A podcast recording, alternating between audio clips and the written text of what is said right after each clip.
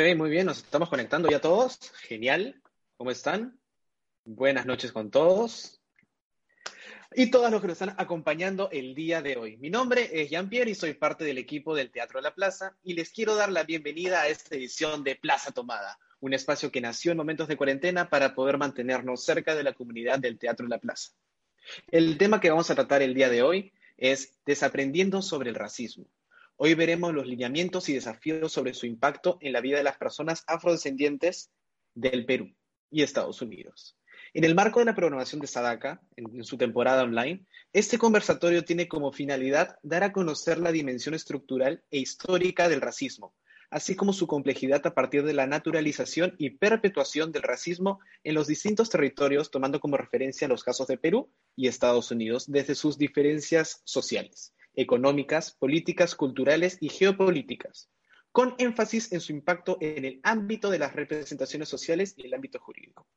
Y es por eso que hoy nos acompaña Rocío Muñoz, abogada y activista, y Ana Lucía Mosquera, comunicadora y activista, quienes serán entrevistadas por Orlando Sosa, él es economista y activista, para conversar sobre los patrones de, de discriminación naturalizados en el Perú esta y Estados Unidos. Esta transmisión se está realizando en simultáneo con el IPNA, La Mula, Sala de Parto y Teatro La Plaza. Quiero recordarles que nos pueden dejar sus preguntas y comentarios en este en vivo, los cuales serán respondidas por nuestros invitados cuando termine la conversación. Hoy queremos agradecer más que nunca el apoyo de Starbucks Perú y BBVA, quien en estos momentos difíciles hacen posible que estos espacios tan importantes continúen. Ahora sí, Orlando, ahora sí, Rocío, Eraciano, Lucía, prendan sus cámaras, por favor, que vamos a empezar con esta plaza tomada. Muy bien, ¿qué tal, Orlando? Muchas gracias, Lucía. Hola, listo, Yo me despido. Adiós. Hola. Hola, buenas noches con todas, con todas, con todos quienes están conectándose a esta transmisión. Eh, buenas noches, Ana Lucía. Buenas noches, Rocío. ¿Cómo están? Hola. Hola, Orlando. Un gusto verte, verlos. Sí. muy feliz y agradecido de poder compartir este espacio con ustedes. Eh, como lo menciona el conversatorio de hoy, habla sobre desaprender sobre el racismo y bueno, si bien es cierto, ya acabó el mes de junio, que ha sido un mes de mucha movilización, mucha coyuntura, tanto en el contexto de Estados Unidos como en el contexto peruano, que también ha sido el mes de la cultura afroperuana, pero igual, estamos en julio, pero el racismo sigue siendo una realidad sistemática, estructural. Y en ese sentido me gustaría empezar este conversatorio lanzando esta primera pregunta que tiene que ver con se está hablando mucho sobre racismo estructural y claro, dejar de concebir el racismo tan solo como la injuria racial o como el insulto, sino verlo desde una mirada estructural. ¿Qué significa para ustedes el empezar a mirar el racismo desde un enfoque estructural? No sé quién quiere empezar, tal vez tú, Ana Lucía. O Rocío, como ustedes prefieran. Bueno, está bien. bueno, eh, creo que eh, es importante y saludable que se sigan generando espacios para discutir de estos temas, así que en ese sentido felicito la iniciativa. Eh, y respecto a la pregunta, bueno, creo que es importante reconocer eh, que muchas veces cuando hablamos de racismo, pareciera que estamos hablando de un problema entre personas y no hacemos una mirada mucho más compleja, mucho más profunda de lo que realmente eh, enunciamos cuando hablamos de racismo estructural. Entonces creo que es importante en principio reconocer que el racismo estructural, incluso podríamos hablar del racismo sistémico, que ver efectivamente con la existencia de un conjunto de condiciones sociales, políticas, tiene que ver con una estructura que normaliza determinadas prácticas, que naturaliza determinadas prácticas y que tienen evidentemente una profunda relación con las representaciones, con los estereotipos. ¿A qué nos estamos refiriendo, por ejemplo, en el caso peruano? A cuestiones que hoy son mucho más eh, concretas en la medida que tenemos información estadística. Por ejemplo, en el Perú, el último censo que incluyó la variable, eh, una variable de pertinencia étnica fue en 1940. han pasado más de 75 años para que en el 2017 se genere una información censal que incorpore una pregunta de autoidentificación étnica. Entonces, ha habido por más de 70 años, 75 años, un silencio censal que limitó enormemente el generar información estadística desagregada sobre la población afrodescendiente. Sin embargo, a partir del censo también tenemos algunos datos que pueden dar cuenta de este racismo estructural. Por ejemplo, a pesar de que la población afroperuana es el segundo pueblo más importante luego del quechua, tenemos un dato que es bien relevante en materia de acceso a la educación, por ejemplo. Según los datos del censo, la población afroperuana se encuentra 11 puntos por debajo de la población blanca y de la población mestiza. Si miramos otro dato, por ejemplo, referente a salud o acceso al seguro de salud, vamos a identificar que el 60% o 63% de la población afroperuana accede al CIS, al Seguro Integral de Salud, un seguro que, como sabemos, es otorgado a personas en condiciones de pobreza y pobreza extrema. A partir de este dato, podemos inferir que la mayoría de la población afrodescendiente se encuentra en aquello que llamamos en condiciones de informalidad, ¿no? Por lo tanto, en un contexto como el que nos encontramos, un contexto de pandemia, ha sido una de las poblaciones que se han visto duramente afectadas en tanto, se ha generado mayor pobreza y mayor desigualdad que evidentemente ya existía antes de la pandemia, pero que el contexto, digamos, complejiza y profundiza aún más. En ese mismo dato, por ejemplo, respecto a eh, ocupaciones, vamos a identificar que el 32% de las mujeres afrodescendientes son trabajadoras de servicios vendedoras en comercios y mercados, el 32% de las mujeres que se autoidentifican afrodescendientes, en un margen de edad, por supuesto. En consecuencia, cuando hablamos de racismo estructural, nos estamos refiriendo a estas asimetrías estructurales, a estas desigualdades que generan que la población afrodescendiente tenga menores posibilidades para el ejercicio de derechos fundamentales como el derecho a la educación, el derecho a la salud, el derecho al empleo, el derecho a la no discriminación, el derecho al racismo. Y algo que también puede seguir abonando es evidentemente la ausencia de políticas públicas específicas orientadas a mejorar la calidad de vida y acortar esas brechas de desigualdad que colocan a la población afrodescendiente en situaciones de pobreza y de pobreza extrema. Perfecto. Gracias, Rocío, por tan detallada intervención, sobre todo citando cifras estadísticas que nos permiten poder, siento, algo que siento es que cuando en el discurso social se habla sobre lo que es el racismo, se, todavía se sigue pensando el racismo como desde la subjetividad cuando tiene un impacto concreto y material en la vida y el bienestar de las personas afrodescendientes y bueno, de las personas racializadas desde la subalternidad. No sé si Ana Lucía deseas complementar algo al respecto, porque igual tengo justo una pregunta específica para ti como comunicadora. Este, bueno, antes que, que todo quiero agradecer el espacio, como bien había dicho Rocío, me parece importante poder seguir discutiendo sobre estos temas. Eh, sobre todo porque junio no es el único mes en el que tenemos que hablar de racismo ni de, discriminación. Eh, y creo que, que, es importante lo que ha dicho Rocío, porque como bien decías, Orlando lo que ha hecho es como poder traducir esto que siempre estamos hablando, que a veces queda un poco gaseoso de la discriminación estructural y ponerlo en números que realmente demuestran que hay una desventaja en el desarrollo de las personas afrodescendientes y otras poblaciones que son racializadas. ¿no?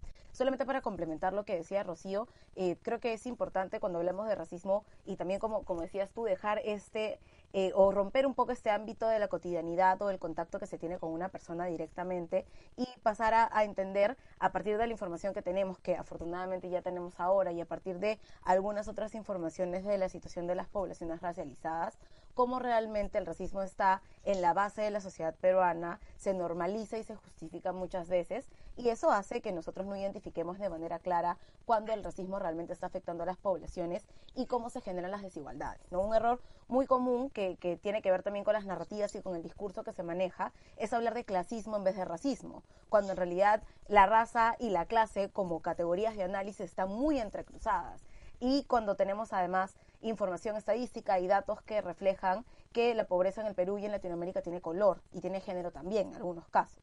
Entonces, eh, creo que es importante que, que rompamos esta barrera de la el contacto que se tiene personal con alguna persona, que dejemos de pensar en el racismo como algo relacionado a la injuria o los insultos o al contacto directo y veamos que realmente el racismo es el generador de desigualdades, uno de los generadores de desigualdades en la sociedad peruana, ¿no? Además, me parece importante también romper esta, esta narrativa peruana construida en base a, la idea del mestizaje, como esta categoría que nos unifica a todos y que no genera pues ningún tipo de diferencias, ¿no? Porque, digamos, en vez de ser utilizada para reflejar la diversidad, la, la diferencia que tenemos entre distintos grupos étnicos, lo que hacemos es utilizar la categoría del mestizaje para encubrir y diluir eh, el racismo como generador de desigualdades, ¿no? Entonces, aprovechando además que estamos en, en el mes patrio, creo que hay que invitarnos a repensar cómo hemos construido la peruanidad en base a qué y cómo esta idea del mestizaje nos ayuda eh, más que ayudarnos, nos perjudica porque no nos ayuda a ver las desigualdades que existen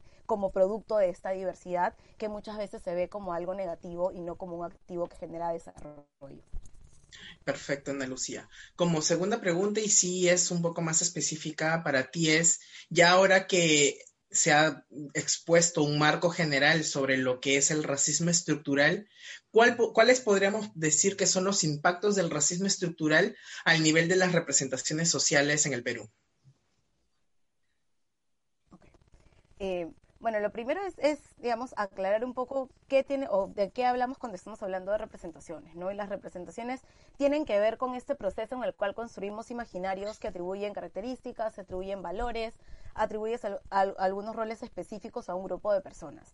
Específicamente cuando hablamos de la población afroperuana podemos ver que eh, una de las manifestaciones del racismo también a nivel es sistémico, es el tema que tiene que ver con las representaciones y con las imágenes que muchas veces hemos o se han entendido como representaciones fidedignas o válidas de la población afroperuana, ¿no? Y creo que es importante ahí ver que cuando hablamos de representaciones vemos tres escenarios principalmente cuando hablamos de medios de comunicación o de la industria publicitaria. Un escenario tiene que ver con la invisibilidad. Este, es muy poco probable encontrar a personas afroperuanas en medios de comunicación o en la industria publicitaria. La segunda cosa tiene que ver con estas apariciones ligadas a la existencia de estereotipos, que es algo que, se, que sucede muchísimo, sobre todo en la publicidad y sobre todo en, en la televisión. Lo hemos visto, creo yo, con, con el último caso controversial eh, referente a, a, Negrita.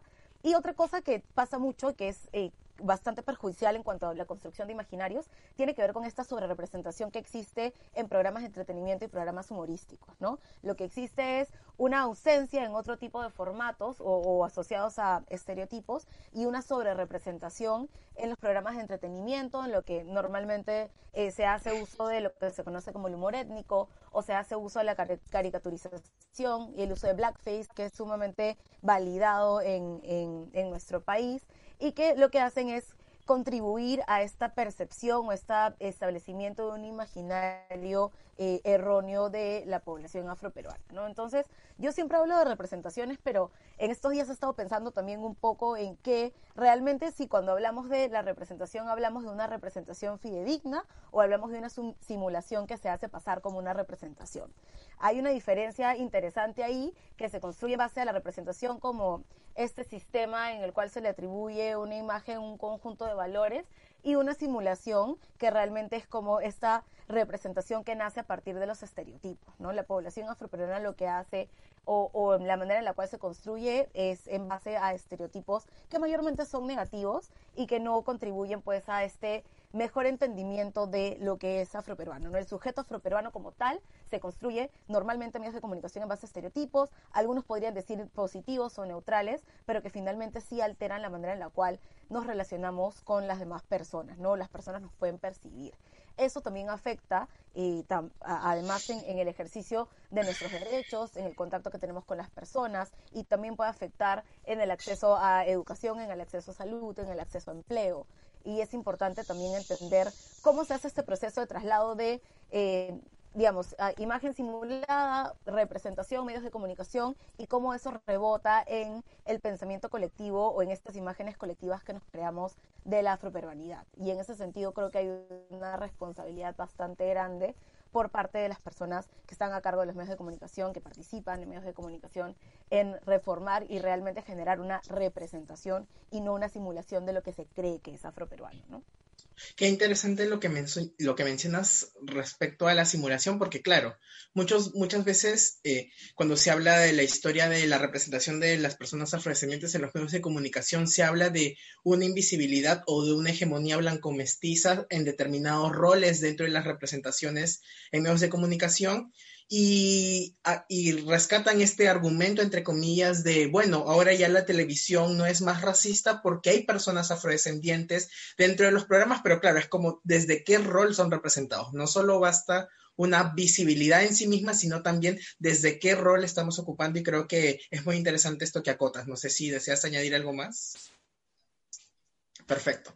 Entonces, eh, eh, conversando contigo, Rocío, eh, ya hemos visto sobre el impacto del racismo estructural al nivel de las representaciones sociales, pero también este conversatorio tenía que quería enfocarse en cuál es el impacto del racismo estructural al nivel de políticas públicas y creo que desde tu experiencia nos podrías comentar un poco al respecto. Sí, eh, yo eh, quisiera también, digamos, aportar a la reflexión que coloca Ana Lucía porque yo creo que hay otra dimensión también que tiene que ver con la cotidianidad, que tiene que ver con el día a día y cómo las representaciones configuran también una, una estructura de dominación y de poder que genera una posición evidentemente de menor privilegio y de menores posibilidades en la vida cotidiana, ¿no? Por ejemplo, las representaciones que tienen que ver con lo bello, y en algunos casos refebello de las mujeres afrodescendientes, ¿no? Cuando los modelos a partir de lo bonito, pensando en el cabello, no están representados desde estos cabellos afrodescendientes, desde estos cabellos ensortijados, y lo que ello puede terminar impactando en las experiencias cotidianas, por ejemplo, de las niñas afrodescendientes en la escuela. Entonces, esto, digamos, me parece importante para no perder de vista la dimensión del el papel de las representaciones en la, en la vida cotidiana, en el día a día. Respecto a política pública, creo que algo que ya se ha adelantado y que es bien importante es también reconocer que cuando desde las políticas estatales no se reconoce la existencia de los sujetos y sujetas racializadas, lo más probable es que el diseño de la política pública no esté pensando a partir de un conjunto de elementos que marcan o determinan experiencias diferenciadas. Y entonces se generan un conjunto de medidas pensando en poblaciones como si todas fuéramos iguales, ¿no? Pensando en mujeres, por ejemplo, como si todas las mujeres viviéramos la misma experiencia de discriminación, de exclusión o viniéramos de los mismos procesos sociohistóricos. De allí que la necesidad de reconocer esta experiencia diferenciada en población afrodescendiente y en poblaciones que también viven atravesadas por una serie de eh, discriminaciones y exclusiones, como también son las poblaciones indígenas, es fundamental. Allí un aporte importante, por ejemplo, tiene que ver con el ejercicio de hacer un análisis mucho más interseccional respecto de las desigualdades y las poblaciones que se ven, digamos, intersectadas en esas desigualdades.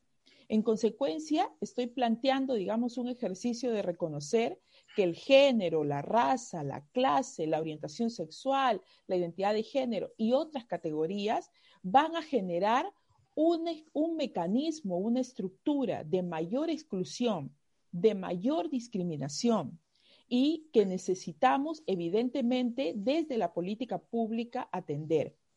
En nuestro país se han hecho bastantes iniciativas y bastantes esfuerzos por plantear como respuesta a esta atención diferenciada el enfoque intercultural.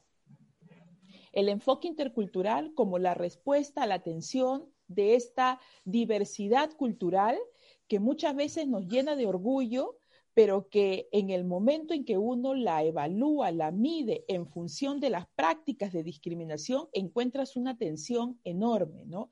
Esto que a veces yo trato de entender como la tensión entre el reconocimiento y la negación.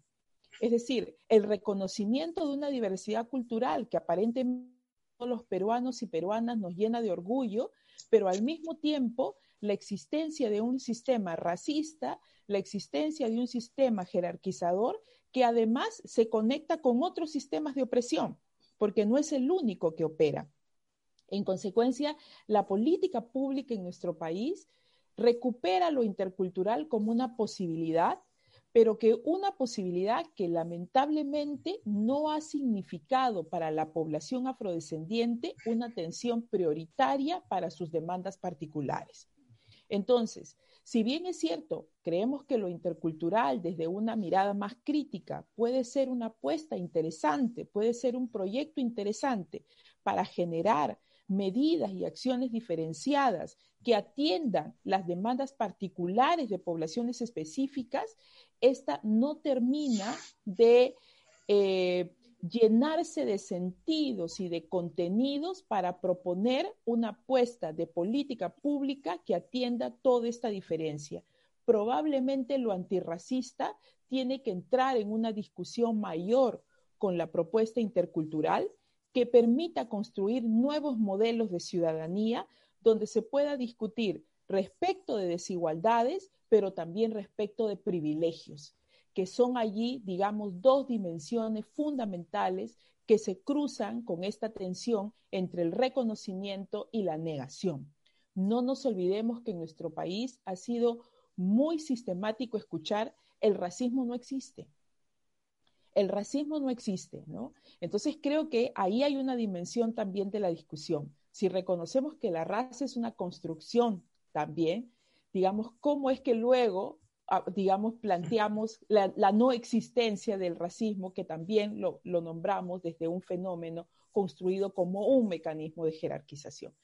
Digamos, me quedo ahí para seguir complejizando. Este, y perdón, yo no lo había dicho antes, pero yo no soy abogada, soy periodista. Gracias, Rocío. En base, en base a lo que mencionas, claro, o sea, dentro de lo que señalas del impacto del racismo estructural o cómo se manifiesta a partir de las políticas públicas, claro, se hablan de estas políticas universalistas que tratan de pensar a la población como o homogenizar sus experiencias o su calidad de bienestar. En ese sentido, definitivamente sale a cuenta este concepto de acciones afirmativas o políticas, políticas públicas específicas. ¿Existen acciones afirmativas o este tipo de políticas en el Perú por, para la población afrodescendiente? Lamentablemente no. ¿No? En este momento estamos en un contexto donde no tenemos, no podemos dar cuenta de ninguna iniciativa que responda en la lógica de una política de acción afirmativa que haya permitido, digamos, atender un asunto en particular y acortar una brecha. No tenemos. De repente la mejor experiencia que tenemos en el caso peruano han sido algunas iniciativas impulsadas en, tema, en términos de becas, pero que esto no puede ser medido incluso como una política de acción afirmativa por la forma en la que ha sido diseñada. Y yo creo que esto nos devuelve a la reflexión anterior, la ausencia de una lectura de la experiencia diferenciada de personas que viven el impacto de la racialización y que además están en un contexto donde necesitamos entender que las discriminaciones, yo siempre suelo decir esto, vienen en combo, ¿no? Para, para, para pensarnos en la realidad nuestra, ¿no?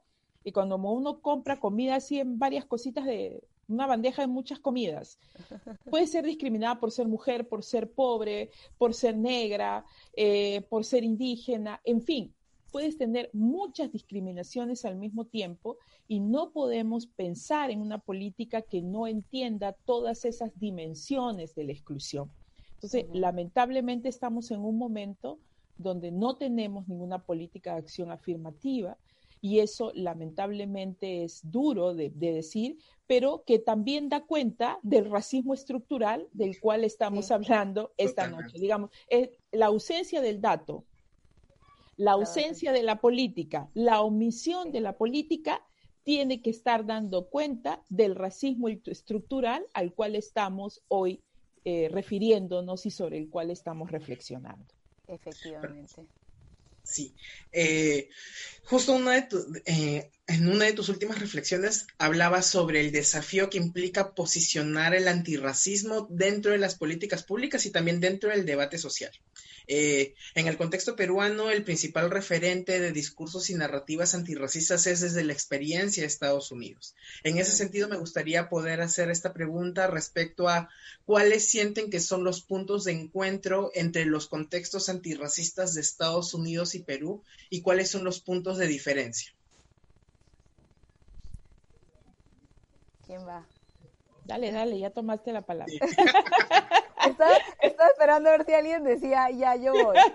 Este, eh, yo, creo que es súper importante esto que preguntas, Orlando, porque claro, la, la, este auge por empezar a discutir nuevamente el racismo en el Perú tiene que ver un montón, al menos en, los últimos, en los últimos meses, con las cosas que han estado pasando en Estados Unidos, ¿no? George Floyd murió, y a partir de que murió, de pronto despertamos en el Perú y en algunas otras naciones también para hacernos cargo de lo que estaba pasando acá.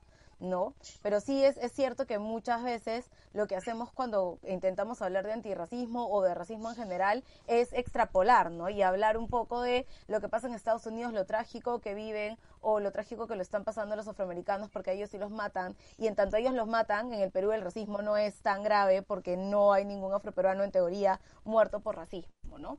o no hay ninguna persona racializada muerta por racismo.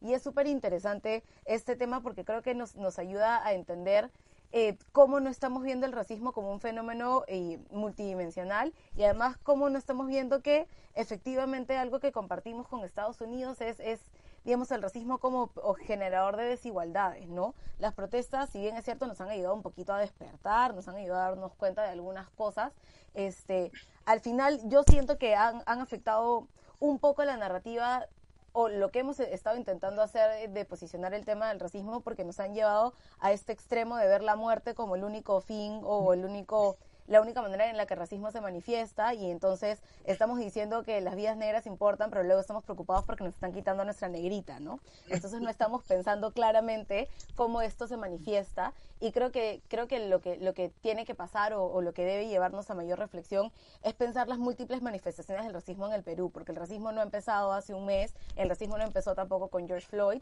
y de hecho personas como Rocío y otras personas vienen hablando de este tema hace años, hace muchísimos años. Eh, entonces no, no es un tema nuevo, no es algo que se haya posicionado recientemente o no es algo que hayamos intentado posicionar recientemente, ¿no? Hay algunas comparaciones, creo, y algunas diferencias bastante eh, visibles en las formas, diría yo, en tanto eh, existieron en Estados Unidos leyes oficiales de segregación, pero no en el fondo, porque la segregación no oficial en el Perú también es algo que opera y que se puede visibilizar hasta ahora con todas las cifras que Rocío ha dado y algunas otras cifras eh, adicionales. ¿no? La segregación en el Perú es algo real, no es algo tangible, no es algo que se pueda derogar, pero es algo que existe y opera para generar experiencias de vida diferenciadas. ¿no? Eh, entonces, creo que, que, como decía, este tema y todo lo que ha estado pasando nos lleva, nos lleva a reflexionar cómo el racismo está operando en, nuestra sociedad sin que muchas veces nos demos cuenta y cómo finalmente vemos como el, digamos, el, la última fase de una serie de sucesos que afectan las vidas y las trayectorias de las personas, ¿no? Hace algunos días cuando hablábamos en, en, una, un conversatorio con algunos compañeros de otros lugares, hablábamos un poco de cómo eh, este tema de las muertes también se presenta en algunos otros lugares de Latinoamérica y no nos llegan a afectar, ¿no? Hace tres o cuatro días murieron dos líderes afrocolombianos más eh, y nadie se puso a poner hashtags ni nadie se puso a colocar eh, Black Lives Matter ni mucho menos. Entonces, eh, los problemas realmente no nos afectan cuando son cercanos a nosotros, pero sí vemos a Estados Unidos como este gran referente de desarrollo que también forma parte de esta cultura muy imperialista, este, que nos hace que sus vidas tengan mucho más valor que las vidas de las personas negras latinoamericanas, ¿no? Y, finalmente, ya para, para ir cerrando, me gusta también hablar un poco de, de Aquile Membe y las necropolíticas, que hablan no solamente de cómo la gente muere, sino también de cómo la gente vive. Y la vida de las personas racializadas en Latinoamérica es una vida marcada y definida por el racismo. Entonces no necesitamos esperar a que haya muertes para pensar en realmente cómo el racismo afecta a las vidas de las personas racializadas en, en el continente y sobre todo en el Perú. No sé si deseas complementar algo, Rocío, al respecto. Sí, eh, complementar algunas cosas que, que, me parecen también bien trascendentes, ¿no? Es decir, eh, la demanda o la denuncia del racismo en el Perú no es una denuncia, como ya advertía Ana Lucía, que empieza con este terrible hecho que hemos visto en la televisión, ni que empieza en la pandemia, o sea, tiene mil años diciéndose muchas organizaciones afrodescendientes, en términos comparativos, están denunciando el racismo y yo creo que eso también tiene que ver con lo estructural, ¿no? A quién se le escucha y a quién no se le escucha cuando demanda o denuncia la presencia del racismo. Y además, cuando se le escucha a quien no debería hablar, entonces existe un conjunto de sanciones, críticas, se deslegitima su voz, su demanda y además se sanciona, ¿no? Entonces yo creo que este, esta dimensión es bien importante. Y lo segundo que yo plantearía allí es que tenemos que hacer un ejercicio bien complejo y bien serio en el Perú de evitar las comparaciones. El racismo es racismo. El racismo es racismo. No hagamos medidores de racismo porque eso es un error terrible. Preguntemos a una persona con el color de piel muy oscuro en el Perú cómo vive y qué condiciones se enfrenta todos los días y entonces podremos llegar a entender con mayor claridad esto que se dice las vidas negras importan y el racismo mata.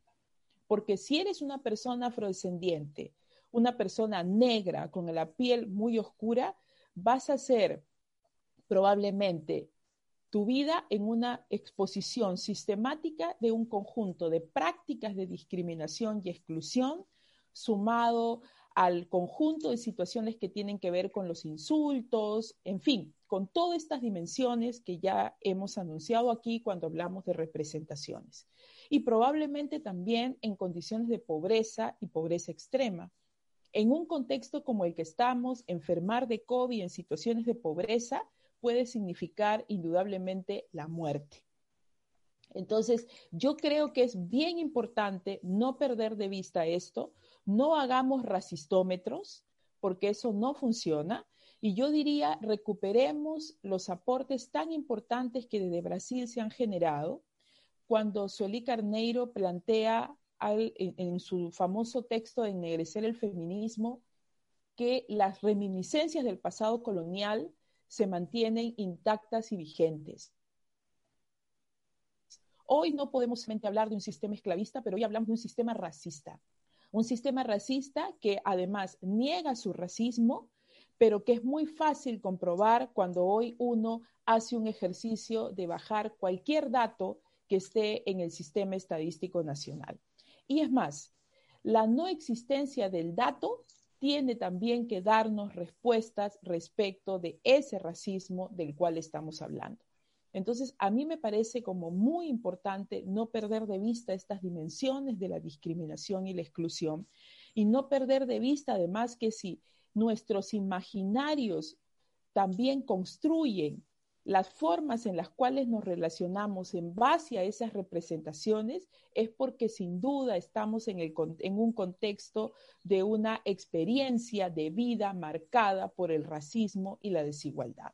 Entonces, eso me parece como bien importante eh, para entrar realmente a una reflexión mucho más seria, como la que sin duda alguna demanda hablar del racismo, la discriminación y las desigualdades.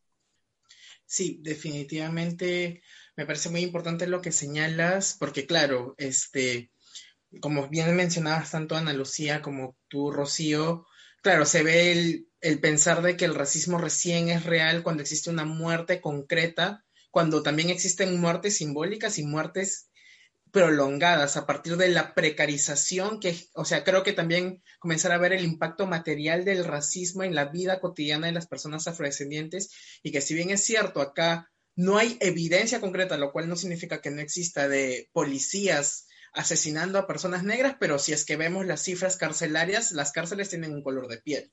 Y también esos pequeños casos visibles de criminalización de los cuerpos negros por parte del sistema policial. Hay, hay pocos que han sido visibles, pero que también nos da cuenta que son visibles cuando es una persona afrodescendiente que tiene un tipo de visibilidad que, la, que le permite poder denunciar al respecto. Y también señalando de que, si ven policías, por así decirlo, no nos asfixian directamente, pero existe un sistema que te asfixia con todos los dispositivos e instituciones y prácticas y políticas que generan desigualdades en la población afrodescendiente. Tal vez como una pregunta, sí, Sumado a, ello, yo, le, yo plantearía también este ejercicio de reconocer esta lógica, eh, sobre todo en los espacios públicos y en las tiendas por departamentos, esta idea del sospechoso y la sospechosa. El sospechoso y la sospechosa no es cualquier sujeto ni cualquier sujeta. Tiene color, tiene rostro, ¿no? Entonces yo creo que es bien importante eso. Y yo quisiera también proponer un último ejemplo muy preciso. Hoy que, buena parte de nuestros niños están estudiando en casa, eh, algunos de ellos lamentablemente no pueden acceder por, por las distintas dificultades que tenemos estructuralmente como país, pero para los que están estudiando, por ejemplo, yo estoy mirando a varios niños negros, negras, niñas negras, y hoy todos disfrutan su cabello enormemente, no hay más, no hay más de medidas de cortar el cabello para sostener el orden. Entonces están con sus grandes cabellos disfrutándolos y viviéndolos y eso es un punto muy importante para la reflexión, ¿no?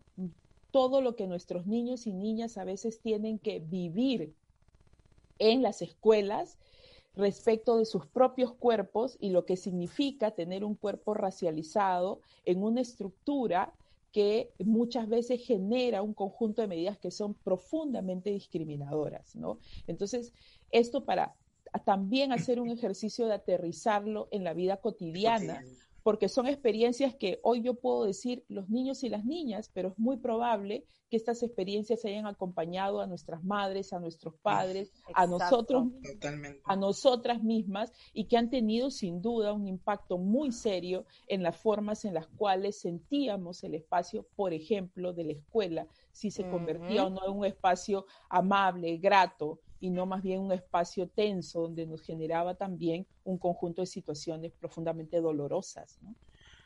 Respecto a lo que mencionas también desde lo cotidiano, mi sobrino justo eh, la semana pasada que lo visité, él también me comentaba que estudiando virtualmente, si bien es cierto, le costaba entender un poco más las cosas por la virtualidad, pero que se sentía más tranquilo respecto a los insultos y las burlas que recibía en su cotidiano. Y es como, claro, un, una coyuntura nefasta genera estas experiencias o estas prácticas o estas decisiones políticas a nivel de educación, pero que se reflejan en que definitivamente las escuelas probablemente son uno de los primeros espacios violentos eh, al nivel racista con niños, niñas y adolescentes afrodescendientes, lo cual definitivamente marca tu experiencia de vida, marca la, la, naturalización del racismo, marca el adquirir patrones de blanqueamiento como mecanismo de supervivencia, el rechazo hacia el cabello, entre múltiples factores cotidianos. Totalmente. En ese sentido, tal vez como última pregunta y viendo, voy a ir revisando si hay preguntas por parte del público. Este, ya hablando ahora un poco más sobre lo que es el antirracismo, ¿cuáles ustedes consideran que son los principales desafíos para el posicionamiento de discursos y narrativas antirracistas en el Perú? Mm, gran pregunta.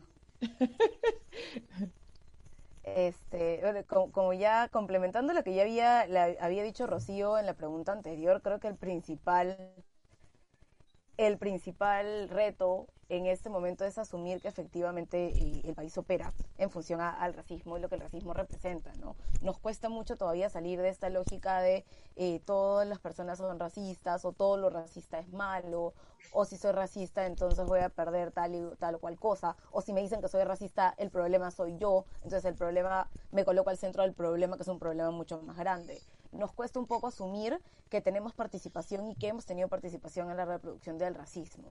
Creo que ese es un reto muy grande que, como ya decía, en un país, eh, entre comillas, mestizo, se hace mucho más, eh, se hace como una, una bola de, de, polvo, ¿no? De, de paja porque es como no somos racistas, este país no es racista porque todos somos mestizos, entonces todos somos iguales, entonces nadie ve el color de nadie, y empezamos a reproducir todas estas estrategias discursivas que lo que hacen es empezar a, dilatar un poco más eh, eh, la, aceptación, la aceptación del racismo como un problema que nos atraviesa y como, como bien decían ustedes, que rompe con este molde de lo cotidiano y también se traslada al plano estructural para generar situaciones diferenciadas de vida, ¿no? El reto está hacia eso y creo que el reto también está en despersonalizar eh, el, trabajo antirracista, ¿no? Porque decimos, bueno, yo no soy racista y como yo no soy racista no es mi problema lo que pase con los demás. O si yo no tengo ningún tipo de práctica racista, entonces no tengo por qué involucrarme en ningún tipo de trabajo activo para desaprender.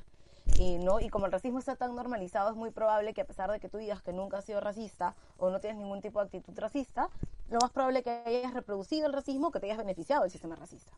Entonces, creo que es importante aprender a desaprender todo lo aprendido, aprender a a desaprender, por más chistoso que suene, todo aquello que hemos considerado como normal y a romper pues este molde de racismo igual violencia, igual violencia física, igual insultos eh, y empezar a, ver también cómo a través de nuestros discursos, de nuestra, de nuestra propia narrativa, de nuestras publicidades, seguimos eh, eh, reproduciendo estas binarias de bueno, malo, bonito, feo, exitoso, no exitoso, peligroso, persona segura, ¿no? Eh, creo que ese es el, principal reto y yo sé que Rocío va a tener también algunas cosas muy interesantes que decir en ese sentido. Ah, bueno, yo creo que esa es una tarea complejísima, ¿no? Es una pregunta muy compleja. Me encantaría tener la receta y aplicarla. Me encantaría tenerla, pero no la tengo. Eh, tengo intuición por dónde más o menos. Eh, yo creo que un desafío importante, y es un desafío que nos involucra en una dimensión más personal, tiene que ver con una discusión muy seria respecto de todo lo que el racismo ha generado en cada persona y además una discusión respecto de los privilegios. Y yo quiero allí eh, colocar también la dimensión del problema en quienes tienen que asumir también su, tienen que asumir su responsabilidad. Asuman su responsabilidad de discutir sus privilegios, ¿no? Y cuando discutan sus privilegios y los problematicen, creo que podremos dar un paso adelante muy importante para poder seguir avanzando en una discusión seria respecto del racismo y lo que esto significa en la vida de muchas mujeres y hombres negros, negras, afrodescendientes en el Perú y en el mundo. Creo que eso es fundamental y es una discusión que no hemos dado en este país, creo yo, eh, seriamente como, como debería. Lo otro que yo creo que es bien importante es la necesidad de entender que necesitamos un conjunto de medidas desde el Estado que propicien el abordaje de la discriminación y el racismo y su relación, evidentemente, con otros mecanismos de desigualdad, con otras formas de opresión, a partir de la generación de un conjunto de políticas y medidas que puedan atender la discriminación y el racismo desde su prevención y atención. Y también creo que es fundamental generar un conjunto de acciones orientadas a poblaciones que ya están en una situación de menor privilegio en la estructura social. Y eso supone una mirada interseccional y eso supone una mirada diferencial en el diseño de la política estatal y en la implementación de la política estatal. Y una tercera dimensión que me parece que es fundamental es seguir avanzando en las apuestas antirracistas. Y una apuesta antirracista para mí tiene que llevarnos a un ejercicio de construcción de ciudadanías antirracistas, ¿no? Que seamos capaces de reconocer que el problema del racismo y la discriminación no es un problema de quien vive la afectación, sino que es un problema del país, ¿no? Y cada cual tendrá que asumir la parte que le toca asumir. pero será fundamental empezar a hacer una discusión mayor respecto de ciudadanías antirracistas. Yo creo que eso es fundamental. No podemos seguir entendiendo la discusión del racismo y la discriminación solo como un problema que tiene que ver con medios de comunicación y publicidad. Esa es una partecita del problema, ¿no? Los, medios de comunicación y la publicidad reproducen lo que muchas veces sucede en la sociedad. Esto, estos, estas este, estrategias, estos mecanismos no están por fuera de lo que sucede dentro del marco del país, ¿no? Reproducen mucho de cómo se normalizan determinadas prácticas, de cómo se instituyen determinadas prácticas y no se problematizan. Entonces creo que una, una ciudadanía antirracista mucho más consciente podrá tener, podrá hacer un mejor ejercicio de monitoreo y de rendición de cuentas de estas publicidades, reproducciones, políticas y acciones que no ayudan a desmontar ni a traer abajo el racismo o de todas aquellas iniciativas que por omisión terminan sosteniendo una estructura racista. Entonces yo creo que es fundamental ir avanzando en esta apuesta Insisto, yo no tengo la receta, me gustaría, pero intuyo la experiencia, lo dialogado con ustedes y con otras tantas personas, me permite como reflexionar que estas pueden ser rutas posibles de avanzar. Yo creo que eso es fundamental y por supuesto tenemos que eh, acortar las brechas de desigualdad. ¿No? Yo creo que eso es, es fundamental también de avanzar eh, y, esto no, no, puede, no puede dejarse para otro tiempo. Este es el tiempo y, hay que hacerlo ahora que estamos en, en, cambios mucho más estructurales y complejos de los que sospechábamos en marzo de este año. Y creo que también para complementar es importante comenzar a ver que el racismo también es una estructura que tiene como origen el proceso de colonización, que es un proceso que nunca ha sido reparado, hablando también desde la esclavización, que si bien puede existir un perdón histórico, pero ese perdón no se ha visto reflejado en acciones concretas que reparen estas desigualdades estructurales que atravesamos desde hace siglos y creo que definitivamente, como una, más allá de reconocer el aporte de las y los afrodescendientes en la construcción de la identidad nacional, se implica reparar sobre todo, dado que la construcción de este país, las bases de este país está a costa del trabajo forzado que sufrieron nuestros ancestros y ancestras. Eh, como para empezar con la ronda de preguntas del público, voy a leer una que me han pasado, que la hace Carolina Ibáñez, que dice, muy interesante los tipos de representación, tanto en ausencia, estereotipada o desde la burla. Si podrían presentar algunos ejemplos peruanos respecto a esta representación de las y los afrodescendientes en los medios de comunicación, como que perpetúen el racismo sea tanto por acción como por omisión. Ok, por ejemplo, una de las cosas que es muy sistemática, y voy a, voy a volver a llevarlo a la experiencia cotidiana, ¿no? Eh, por ejemplo, en cualquier espacio, bueno, ahora los tenemos menos, llámese la reunión familiar, la fiesta, el grupo de amigos, por alguna razón, eh, voy a utilizar las palabras de una amiga casi mágica, se espera que las personas afrodescendientes bailen y bailen bien, porque eso está en la sangre.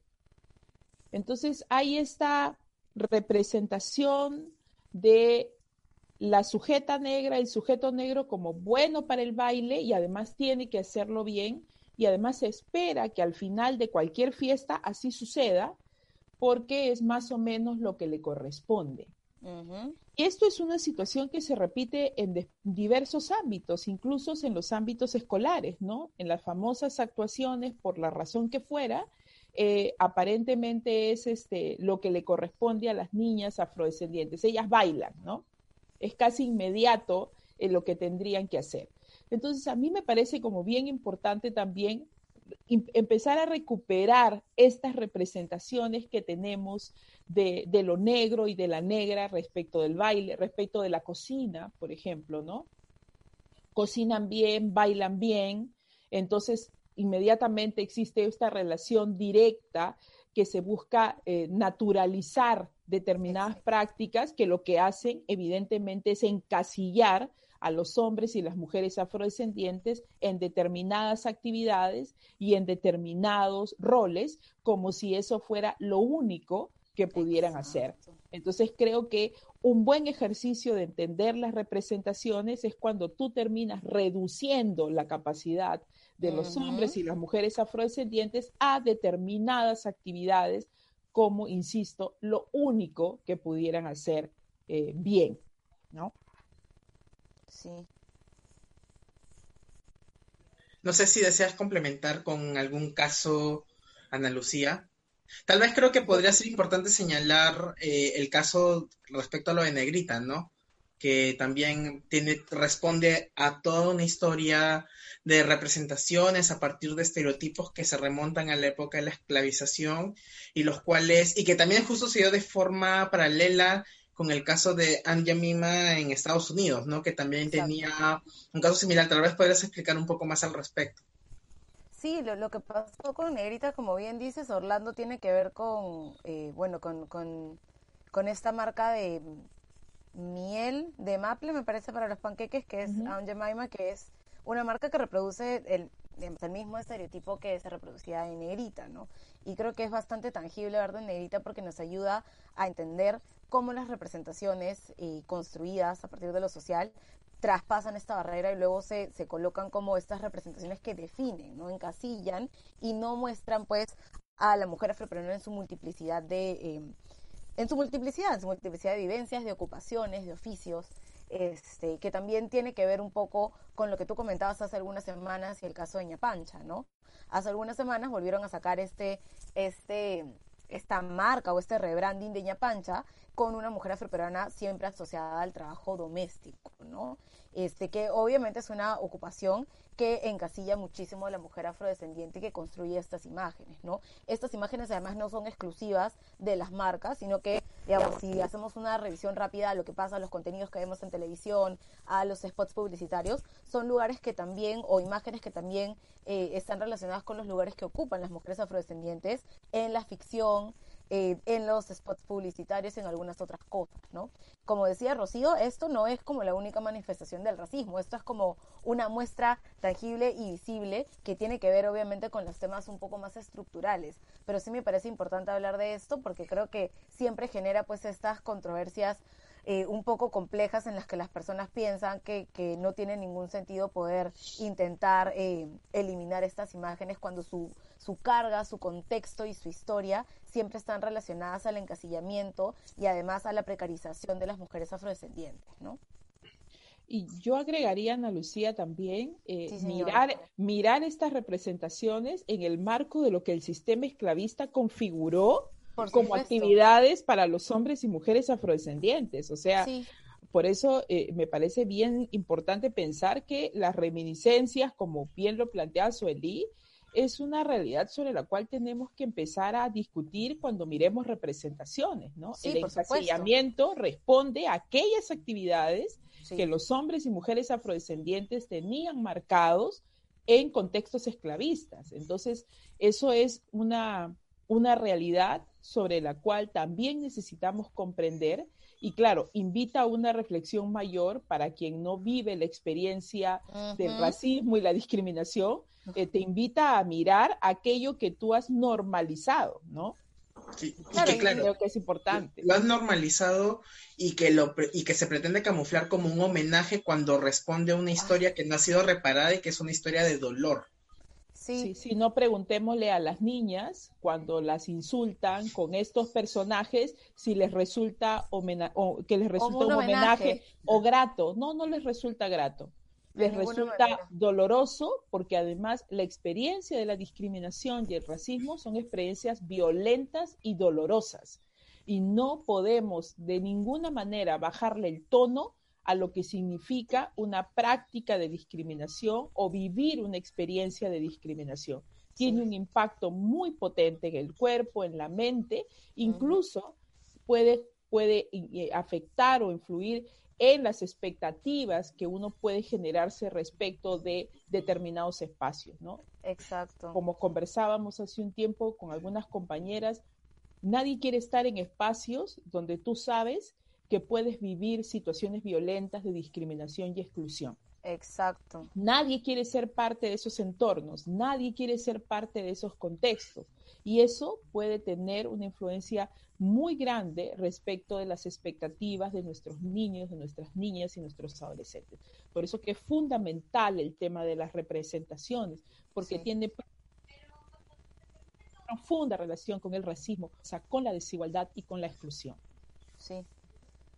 Y también creo que sí es importante romper esta idea de es mi tradición o estás quitando mi tradición, porque creo que nuevamente, volviendo al punto de que habíamos hablado al, inicio, eh, hay que reconocer que nuestras tradiciones y nuestras costumbres también están enquistadas en el racismo, ¿no? Y en tanto sigamos defendiendo este tema de lo que es tradicional, lo que es lo normal para los peruanos, lo que vamos a hacer es reforzar esta idea de que el racismo es válido y es aceptable en un contexto donde claramente, como ya dijo Rocío, no genera pues esas experiencias gratas para ninguna persona, ¿no? Y que como bien dice Rocío, ahora lo están pasando nuestras niñas, pero lo pasamos nosotras también. Rocío y yo somos de generaciones distintas y probablemente las dos hemos pasado esas mismas experiencias también. Entonces no es un impacto que desaparece, no es algo que pase en este momento y no es que nos hayamos inventado que estas imágenes nos violentan hace un mes o un mes y medio.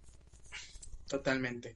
Tal vez como para ir cerrando este conversatorio, no sé si tienen algunas reflexiones finales sobre todo lo conversado, quieren dar algún comentario adicional como para ir cerrando este conversatorio y de antemano agradecer siempre conversar con ustedes es todo un aprendizaje poder hablar sobre este tema, sobre todo habiendo, habiendo terminado junio, que algunas veces se piensa que solo en junio las vidas de las personas afrodescendientes importan, cuando en realidad importan todo el año y no es que en junio recién sale esa importancia y el resto de los meses no experimentamos vivencias vinculadas al racismo o la discriminación, ¿no? No sé si quieren dar algunos comentarios finales de reflexión para cerrar.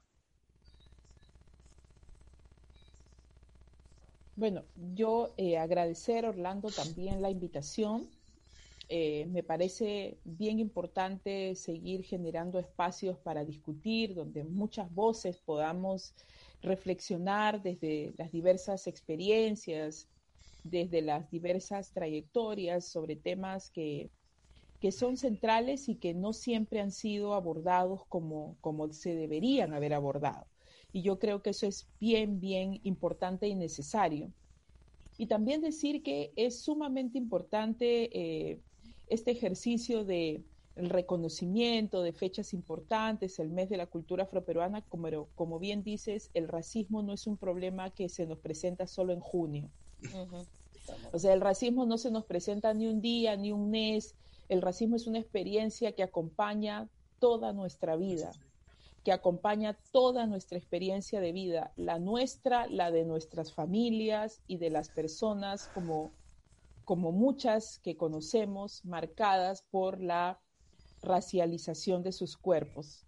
Entonces creo que es bien importante comprender lo importante lo simbólico, pero que el trabajo duro está precisamente en construir nuevos modelos, nuevos modelos de país.